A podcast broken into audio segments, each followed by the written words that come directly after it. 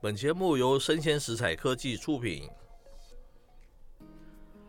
欢迎收听周末版数位趋势酱子读，我是科技大叔李学文。我是跨领域专栏作家王维轩 Vivi。本周呢，我们带来了两则新闻。第一则呢是发表在我们的财经新报，标题是 Netflix 股价再跌超过百分之二十，嗯，跌破了四百美元哦。哇哦，那第二则新闻呢是发表在我们的科技新报，是标题呢是 Meta VR 眼镜售价太低，遭只有违反垄断法的嫌疑哦，被哇调查。是 哦好没错，那我们废话不多说，马上就进入我们的第一则新闻。 ，OK，那根据财经新报里面这个新闻内容哦，他说，二零二一年它第四季的财报，Netflix 它尽管它的营收跟获利表现都非常的好，嗯哼但是它的付费会员成长已经慢慢的趋缓了。 ，OK，它下一季的展望啊，也不如我们外界的预期哦嗯，这让它的股价在二十一号重挫， OK，重挫多少呢？将近了二十一点八 percent。哇，很高哎、没错，而且这个二十一点八 percent 是跟两个月前它创下的历史新高哦是相哦，比。那这样下跌多四少？十一 percent。哇，将近一半呢、好可怕。对，那这个价格其实是从二零一二年 Netflix 七月哎五四三二，那这个价格其实是 Netflix 从二零一二年七月到今天以来的最低价格。 OK，当然了，它最近有提高它的付费会员的售价嘛。是除此之外呢，这个串流影音市场也在疫情之下发展的非常的好嘛。因为宅经济嘛，对不对？没错，竞争非常激烈啊，像是有 Disney Plus、HBO Max 或是 Amazon，甚至是 Apple TV 哦，都要来 OK 分一杯羹。是对，所以说这样子的前后拉锯之下、啊，让 Netflix 它第四季的营收虽然表现非常好，嗯哼，但是付费会员的成长已经慢慢的变慢了。哦是它下一季的会员成长展望又不如外界预期， OK，这件事情就让 Netflix 的投资人都吓坏了嘛。哦是哦，没错，那因为财报的公布，Netflix 当然也是要跟股东交代一下啊是。那他给股东的信件里面就有说，哎呀，其实这种竞争增加可能会影响公司未来的边际成长，是但是呢，这些新串流媒体推出的同时哦。嗯哼，我 Netflix 的版图也在各个国家跟地区持续的成长哦，是就让我们想到我们之前曾经有说过 Netflix 有点不太务诈的正业嘛，是是是不是是？因为影片好像订阅户不如预期，是然后成本很高，可是是会费又太低，是所以说他没有办法打平，所以他开始做游戏跟电商平台。是，但其实他就是治标不治本啊，因对，为他最核心的高成本这件事情，这个问题永远都存在。是其实针对这次这样子的新闻来说，我们的财经的大佬谢金河先生他也有说， OK，就 Netflix 他面对这一波震撼的杀戮 战，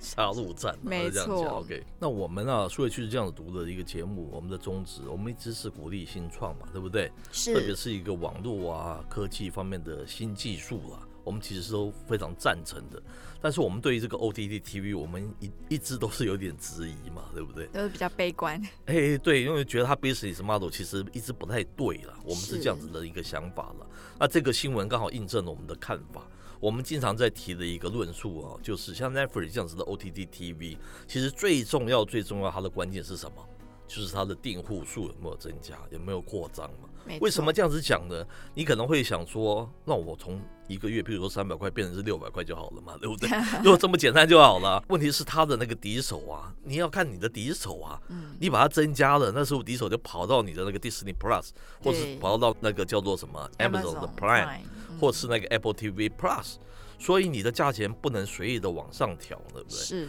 那你的制作成本又不会下降，因为你的原创是这么样的一个费资金的这样子一个事业，是，对不对？这两个部分你不太能变动，唯一能够增加的就是你的订户数增加。才能让你的一个股市表现一直不错，是不是是这样子的一种概念？所以说，一旦它的这个订户数一有这种风吹草动，有下跌，甚至于不要说下跌了，它只要成长没有如预期啊，都大大的影响到它的股市的表现嘛。是问题是这个世界哪有不断的扩张的啊？它一定有个 C 领，一定有个天花板嘛。这是我们估计 Netflix 迟早会出问题的这样子的一种很重要的一种论述的基础。所以这几年，我觉得他因为他想要快速的增加他的订户数嘛，是因为等于是他费用没有办法提高，对所以他才这么积极的在全世界各个国家都要插一脚进去。 对对 对，像刚刚那个新闻就有提到嘛，他是从原来一百九十国，现在也是陆续在增加。是因为它的疆域如果变大的话，母数变大的话，那我的分子可能就会变比较高。是是是，那我觉得就 Netflix 来说，它也是比较吃亏的，就是比怎起么说其他人，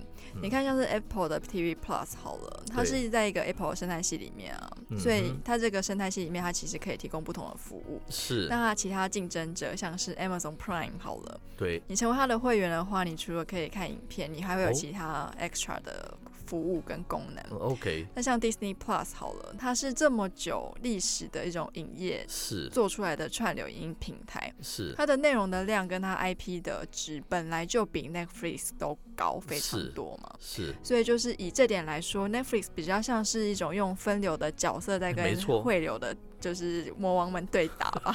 说的真好， 对不对？对，这是我们一开始就判断它有可能会出问题那个原因呢、我们可以没持错续继续看下去，是因为股票是有上有跌，但是我们讲了这样子一个 basis model 它本身的一个谬误，这是没有办法改变的，对不对？是，所以说，我们继续看它的订户数会不会持续的往上嘛？可是大家都知道一个很简单的逻辑，它不可能，它一定有天花板嘛。那没天下错哪有这么好啊？你每天都是可以百分整涨这个百分之十、百分之二十、三十的订户数，这是不可能的事情，很简单没。错那你的价钱，你的订阅费你又不能提高，对不对？然后是你的竞争者又在那边虎视眈眈，你的制作成本又不可能下降，这个逻辑其实很清楚啊，它是迟早一定撞铁板。我们其实讲更 globally 的，在讲这件事情来看好了，对不对？嗯，像是 Netflix，它是美国是全球最大的内容产制国，是哦，这是每个人都会承认的事情。没那错，中国是最大的市场，我们这样来看，嗯中国出了什么问题？大家也知道嘛对，爱奇艺裁员裁了几乎百分之一半呢、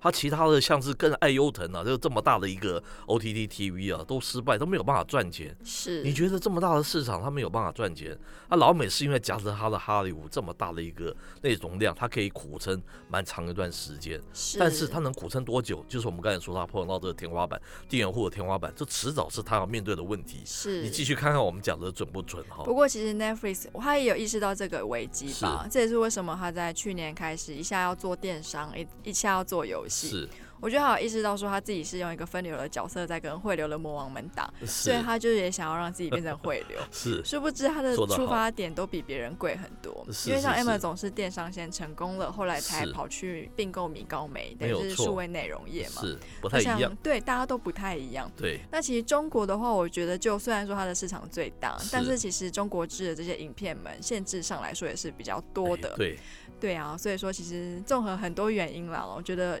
串流影音平台真的不是这么好做的东西。是这在我们四月这个《经济日报》帮我们出版的新书 里面。是，都会有非常详细的介绍跟说明啊，没这边也错小小打一个广告，对不对是？是是，所以所有的创新里面，所有的破坏式创新中间，我最不看好就是影视的这个破坏式创新。是因为影视怎么讲？影视本身它是集中化的嘛，对才产生了这样子的 business 嘛，对不对？啊嗯，我觉得那个频道啊，有线电视啊，这还是最赚钱、最成熟的那个 business model 了。我是这样是觉得，影视本来就是要圈成一个一个 channel 这样子，对不对？对那大家都可以各赚其钱，它的上中下游，所有大家都可以赚钱。可是 Netflix 就是坦白的讲一句，它就是美国电视啊，美国的超级世界大电视这个概念呢、是其他国家都不太能够做了，这个是叫这叫什么产业嘛？而它本身还会碰到这种天花板，我们刚才讲的这种天花板的一个问题，对所以说，这个怎么会成为是一个 business 呢？它可以在短期里面，它吸金，可以不断的有造成一种好像本梦比，对不对？嗯大家投资在它，全世界的资金投资在这边。